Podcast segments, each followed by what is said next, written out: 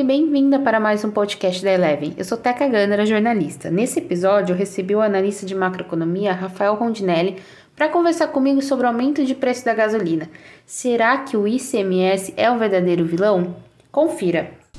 Bom, o tema do podcast de hoje está nos principais jornais, está todo mundo falando sobre isso, e você, consumidor, assim como eu, também está sentindo no bolso que é o aumento do preço da gasolina. Antes da gente começar, eu queria apresentar o meu convidado especial, o analista carioca de macroeconomia da Eleven Financial, Rafael Rondinelli. Seja muito bem-vindo. Bom dia, Teca, bom dia, pessoal. É, sou aqui o Rafael Rondinelli, analista de macroeconomia da Eleven, e vou tentar é, ajudar a gente a entender um pouco mais aí o que, que, tem acontecido com o preço da gasolina. Muito obrigada por ter topado. Bom, vamos lá, Rafael, trouxe algumas informações para a gente conversar um pouco aqui. A gasolina está cara, todo mundo já sabe disso. Em três estados do Brasil, o preço já bateu R$ reais um litro. E se tem uma coisa que eu não entendo é de carro.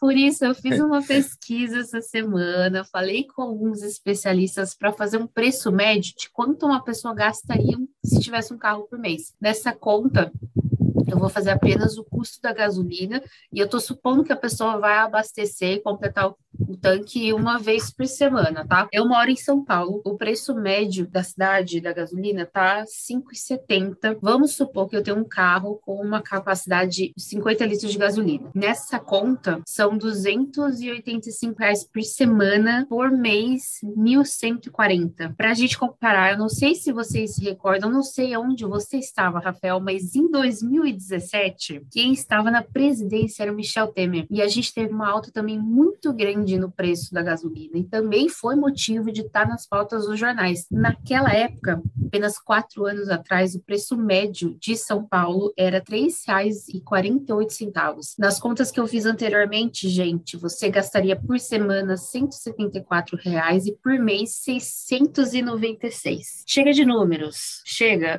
Por enquanto, vamos o que importa, Rafael. Antes da gente entender o motivo da, da alta dos preços da gasolina, eu queria saber quais os indicadores econômicos que afetam o preço da gasolina. Bom, acho que para a gente entender um pouco a dinâmica do preço da gasolina, a gente tem que entender os dois principais indicadores econômicos que afetam o preço aqui no Brasil. O primeiro deles seria o preço do barril de petróleo, que é uma commodity negociada em dólar no mercado internacional. É, hoje tem dois principais índices, que é o WTI, que é, é negociado nos Estados Unidos, e o Brent, que é negociado em Londres. Eles possuem características físicas um pouquinho diferentes diferente, por isso tem um preço um pouquinho diferente, mas é, não varia tanto assim. E em segundo lugar é a taxa de câmbio aqui do Brasil, né, do real e do dólar, que conforme eu disse, o preço do barril ele é cotado em dólar no mercado internacional, portanto a flutuação da taxa de câmbio interfere diretamente no preço da gasolina negociada aqui no Brasil. Então, acho que, para começo de conversa, esses seriam os dois grandes indicadores econômicos que a gente tem que prestar atenção e entender a dinâmica deles para poder é, explicar um pouco a flutuação e a variação, no caso recente, para cima é, do preço uhum. da gasolina.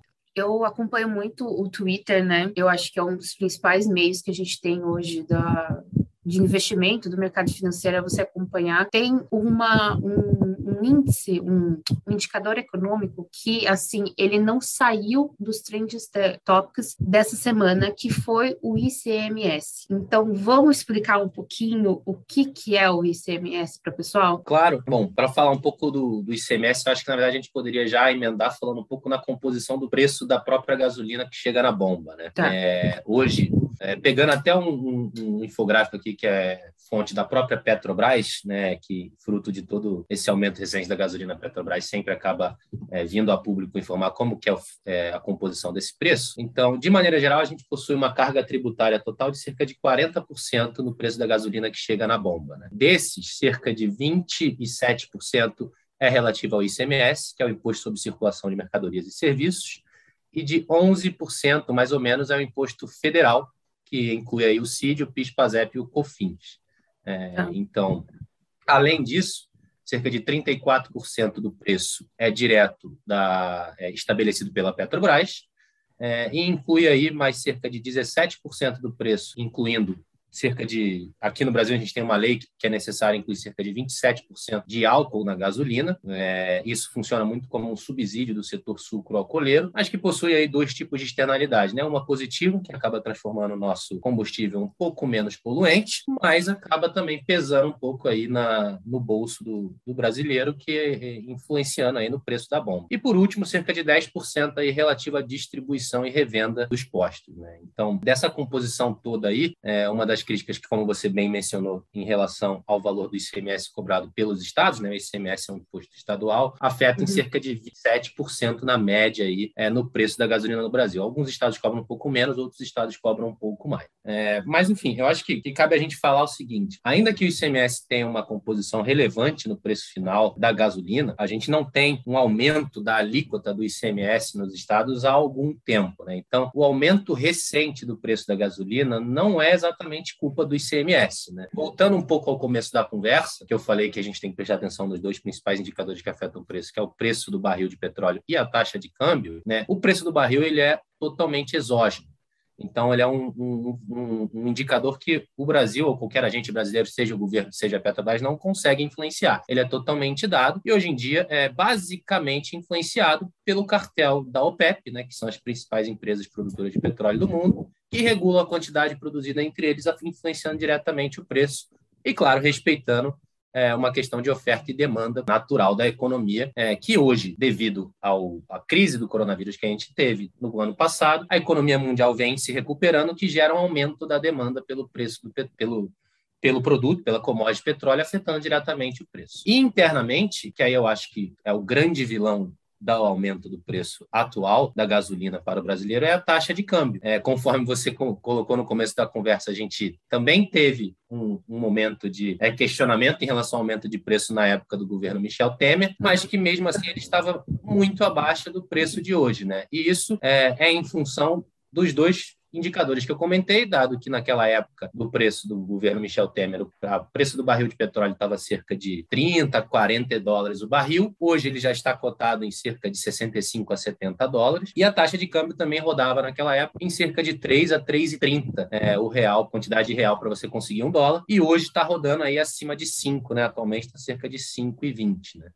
Então, essas duas variáveis afetam diretamente o preço que a gente paga aqui no país, mas o que a gente mais viu aumentando recentemente foi é, a taxa de câmbio, e a taxa de câmbio ela essencialmente reflete a quantidade de dólares circulando na economia brasileira, né? ou seja, o investimento estrangeiro no país que a gente tem atualmente aqui. E, infelizmente, a gente acaba tendo um, investidor estrangeiro um pouco receoso com a situação fiscal do Brasil. São aí de, de, de, dos problemas, não só dos problemas recentes, mas o Brasil já vem numa questão é, bem ruim do seu quadro fiscal, mas também é, em função dos, da questão dos precatórios e do, do, do, como que vai colocar o Bolsa Família dentro do orçamento do ano que vem. E aliado a isso, a gente tem atualmente uma crise política entre os poderes, é, e isso tudo acaba afastando os investidores estrangeiros, aumentando a demanda por dólar e diminuindo a demanda por real.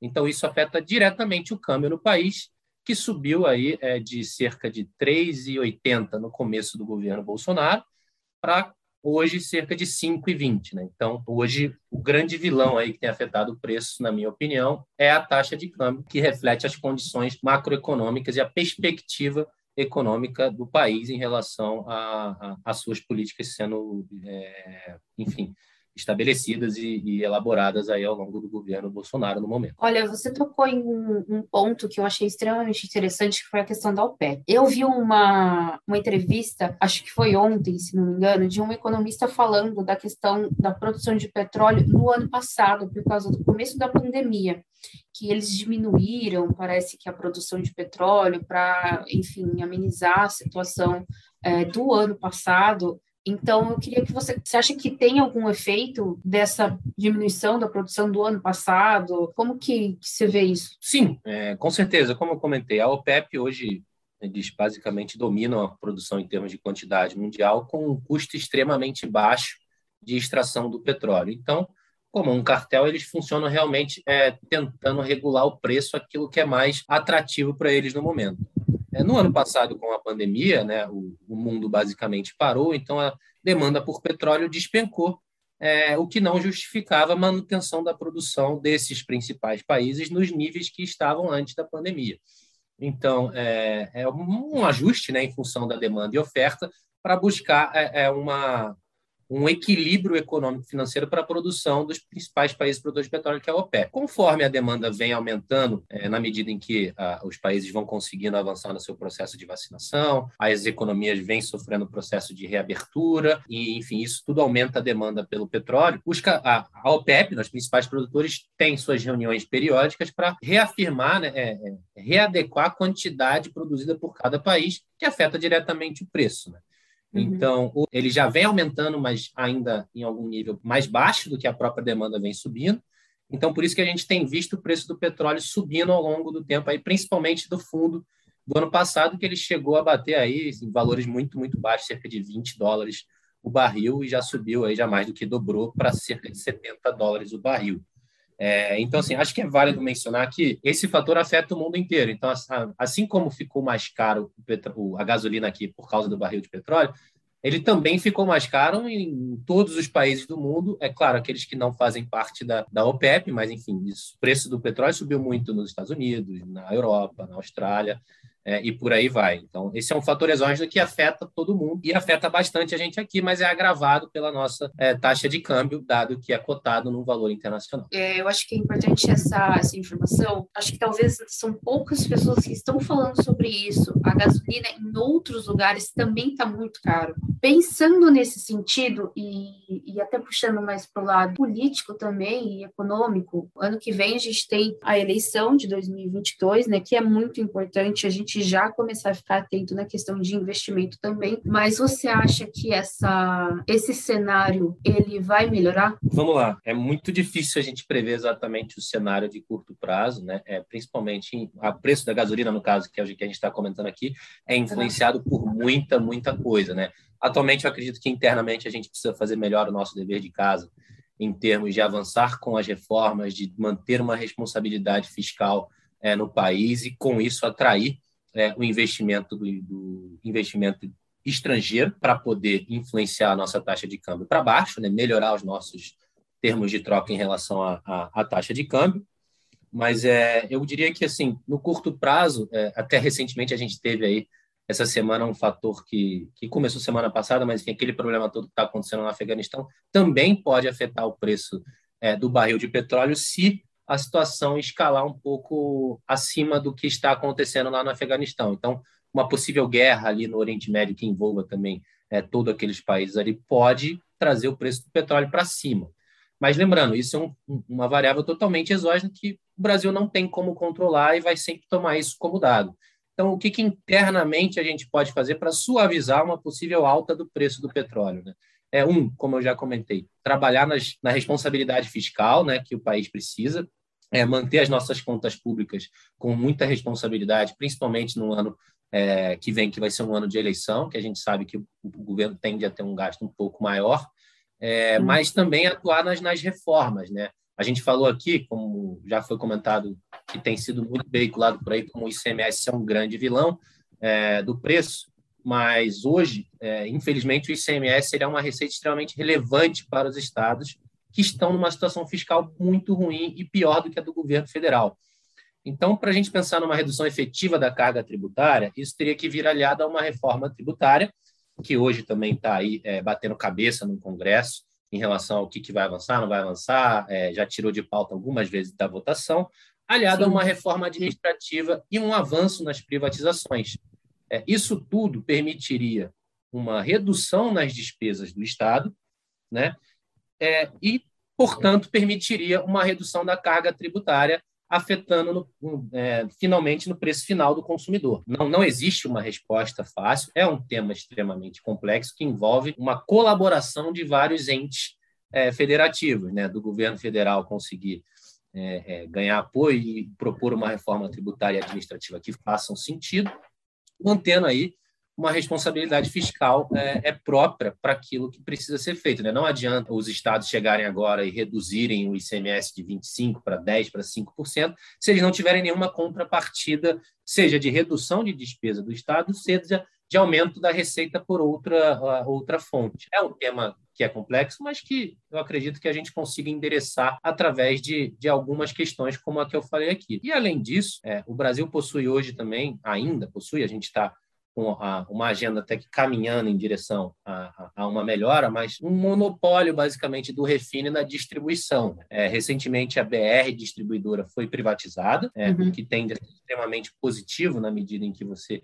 é, abre esse mercado no Brasil, trazendo é, competitividade através de mais investimentos de outras empresas. E, além disso, como são investimentos muito pesados, geralmente, tendo uma situação favorável em termos de responsabilidade fiscal, é, perspectiva econômica e segurança jurídica de investimentos, são investimentos pesados que são geralmente feitos por estrangeiros e que, novamente, isso afeta diretamente a nossa taxa de câmbio conforme temos mais entrada de dólares no país. É, uhum. Recentemente, até essa semana, acho que foi a segunda ou terceira refinaria que foi é, vendida, né, que foi privatizada, e isso também tende a, a, a trazer também mais competitividade à medida que é, outras empresas vão ter maior capacidade de investimento é, de melhora tecnológica dessas refinarias, o que traria é, uma infraestrutura e uma competitividade maior para o setor. Né? Eu acho que um, um exemplo muito legal de dar é que as nossas refinarias elas são muito concentradas nos litorais do país. Então, para você levar o combustível refinado, né, produto refinado para o interior, para outros vários lugares, você já acaba gastando muito com o próprio frete e com uma infraestrutura é, basicamente rodoviária. Então, você gasta gasolina para levar gasolina para os outros lugares. Então, é, é, é, é engraçado.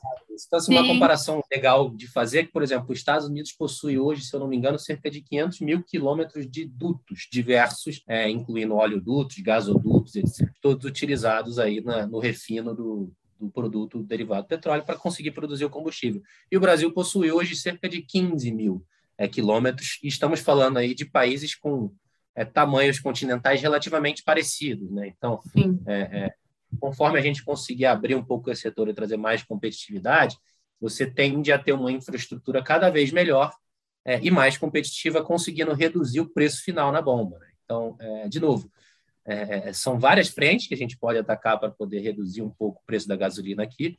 Uhum. Possivelmente nenhuma delas tem um efeito de curto prazo, mas ao longo do tempo a gente vai conseguir ver uma melhora é, nessa infra batendo um pouco aí na, no preço conforme as coisas avançam. Olha, você falou de fiscal, eventualmente sempre a gente acaba, quando eu converso com, com alguém de macroeconomia da Eleven, a gente sempre acaba se esbarrando nesse, nesse ponto, né? Na questão de, de, reforma fiscal, a gente precisa prestar mais atenção nisso, e eu acho que às vezes a gente não explica muito bem para o nosso ouvinte, enfim, para quem está escutando a gente, sobre o que, que afeta esse fiscal, o que, que a gente, quais são os principais pontos do, do, do fiscal que estão afetando hoje o nosso dia. Você tem como explicar isso, assim, se a reforma, se tivesse uma reforma, né, se está tá tramitando, né, a gente sabe, mas quais são os principais pontos que a gente deve olhar na situação fiscal do Brasil? Bom, vamos lá. Tentando ser o mais didático possível aqui, quando a gente fala de fiscal, a gente fala basicamente do quanto que o governo arrecada perante ao quanto que ele gasta. Há algum tempo o Brasil já vem vivendo uma situação do que a gente chama de resultado primário negativo, né? Ou seja, o Brasil gasta mais do que ele arrecada. E, e, se a gente conseguir colocar isso até para o nosso dia a dia, né, enfim, é, é, na nossa vida, a gente tem que sempre pensar em ter despesas menores do que a nossa receita, senão a gente é obrigado a, enfim, ter que contrair empréstimos, ter que pedir, eh, contrair dívidas para poder seguir tocando o nosso dia a dia. Então, hoje, o foco principal de uma reforma fiscal é de contenção de despesas. Né? O Estado precisa diminuir é, é, despesas que ele tem de maneira diversa. Então, por isso que a gente fala bastante numa reforma administrativa, que eventualmente diminuiria as despesas que temos é, dentre os principais poderes. Né? O Brasil hoje tem, por exemplo, um, um, gasto com o poder judiciário que é extremamente, é muito acima do, da média dos países da OCDE. Então, isso, por exemplo, traria um alívio nas contas públicas e também um avanço nas próprias privatizações, como a gente tem visto aí acontecendo em algum nível. Né? Então, é, quando você privatiza a Eletrobras, você, por exemplo, que isso foi uma coisa que avançou recentemente, você acaba tirando a despesa do Estado que vai é, que vai poder ser alocada em, em, em, de uma maneira mais positiva, ou como eu gosto de dizer, é, é você tira a despesa, que eu diria que não necessariamente é crucial para o país, e você é, aloca uma despesa para, por exemplo, uma coisa que a gente precisa que é um social talvez um pouco mais fortalecido nesse ponto. Hoje, o que a gente mais precisa em termos de reforma fiscal é são coisas muito unidas, tá? Então, quando a gente fala muito de reforma fiscal, são reforma, é uma reforma tributária junto com uma reforma administrativa, na medida em que eu não posso reduzir uma carga tributária se eu não de reduzir os gastos do país, porque isso esbarra até na lei de responsabilidade fiscal. Né? Uhum. Então, então, as duas coisas juntas, e isso aliado com o avanço nas privatizações, acabaria desafogando as despesas do Estado, é, fazendo com que o Brasil volte a ter um resultado primário positivo. Né? E isso tudo traz muito mais segurança para o investidor estrangeiro poder vir aqui e voltar a investir de uma maneira mais forte. Né? E isso naturalmente vai trazer é, dólar circulando no país, o que tende a colocar a nossa taxa de câmbio em termos mais favoráveis, e também é, traz mais competitividade na medida em que você, é, por exemplo, tem um monopólio de algum setor quando você quebra esse monopólio e traz mais empresas para investir de maneira diversa, você traz mais competitividade na medida em que uh, os, os ofertadores de serviços vão ser obrigados a buscar é, a satisfação do cliente, que basicamente vem é, com preço. Né? Então você Sim. vai acabar preferindo pagar cada vez menos, então os produtores vão ter que, os produtores ou os prestadores de serviços vão sempre prezar por esse tipo de coisa, e não ocorre no mercado mono, com monopólio, como no Brasil esse mercado de óleo e gás é, é, vem passando por uma transformação que eu acredito que ao longo dos anos aí a gente pode ver uma boa, uma boa redução aí né, no preço, dado esse aumento de competitividade com a quebra desse monopólio. Né? Assim, hoje o Brasil tem, como eu falei, tem cerca de mais, mais de 90% do refino no Brasil é feito pela Petrobras. Se eu não me engano, com essas vendas das refinarias, isso já vai baixar para cerca de 60% do refino sendo exclusivo da Petrobras. Né? É, isso é, desafoga a própria Petrobras, então ela consegue levantar mais recursos para investir naquilo que ela é mais focada, naquilo que é melhor, que hoje em dia é a exploração e produção do pré-sal, né, que é em águas profundas, e também, é, conforme eu já falei, traz outros grandes players para para esse mercado é, que tende só a favorecer o consumidor na ponta final. E hoje a gente está falando no investimento estrangeiro, né? Essa semana eu acho que foi muito evidente isso, os volumes, o volume negociado na bolsa foi super baixo, né? Sim, a gente na verdade teve um na semana passada, né, um estresse maior, é, não só nos ativos da bolsa, mas nos ativos no, na taxa de juros como um todo, que são negociadas também na bolsa, mas acabam afetando aí os títulos públicos do Tesouro Direto. E, enfim, curiosamente, na, nessa semana passada, em termos de investimento estrangeiro, na bolsa o, o, voltou a aumentar, é, mas nessa semana ficou realmente bem bem baixo o volume como um todo. E eu eh, atribuo isso a, ainda às questões eh, nebulosas que temos aí em relação ao próprio fiscal, com a situação dos precatórios, mais o orçamento do ano que vem, que já vem trazendo dor de cabeça aí para os investidores, Sim. e a própria crise política entre os poderes que acabam é, é, não, não trazendo um ambiente favorável à aprovação de reformas para o país. Então, esse ceticismo é, deixou o investidor estrangeiro e também o investidor nacional pisando um pouco em ovos. Né? Então, assim, acho que a ideia é um pouco vamos esperar alguma melhor sinalização é, do governo nesses aspectos para a gente poder é, tirar uma conclusão melhor sobre o rumo do, da perspectiva econômica do país. Eu acho que a gente conseguiu esclarecer o porquê que a gasolina está muito cara. Então, essa semana, o ICMS estava sempre no, nos principais tópicos, nos jornais, e a gente viu aqui que ele não é o único vilão. Se tiver dúvida, manda aqui para gente. Eu acho que é muito importante isso. Rafael, eu sempre encerro os podcasts com alguma dica. O jeito que a gente começou o podcast de hoje é um ponto de atenção muito forte necessário, que é conhecer os indicadores econômicos. ICMS é um deles, né? Eu tenho a sensação que, ao conhecer esses indicadores, a gente toma uma verdadeira posse do que a gente sempre fala aqui na Eleven, que é a educação financeira. A educação financeira não é só saber investir, mas é você saber o porquê que você está pagando alto a gasolina, por que o gás da cozinha também está alto, como que se dá os preços dos alimentos, enfim, acho que a educação financeira ela é aplicada no nosso dia a dia. Fica aqui um convite para um possível TV Eleven ou um próximo episódio do podcast, Rafael, sobre a importância do, de indicadores econômicos. Muitíssimo obrigada pela sua presença. Eu que agradeço o convite, é, espero aí ter ajudado a esclarecer um pouco mais o que, que tem, a dinâmica que tem afetado o preço da gasolina e como que talvez a gente possa endereçar possíveis é, reformas ou melhoras que tendam a trazer um alívio nesse preço. Fico à disposição aí para as próximas, para poder trazer cada vez mais informação para o pessoal aí. Obrigada, Rafael. Obrigada pela audiência, pessoal. Você gostou do podcast de hoje? Se você tiver alguma dúvida, então, ou alguma sugestão para o nosso podcast, não hesite, nos envie uma mensagem através das nossas redes sociais. Não se esqueça de fazer inscrição no nosso grupo de Telegram e eu vejo vocês na próxima semana.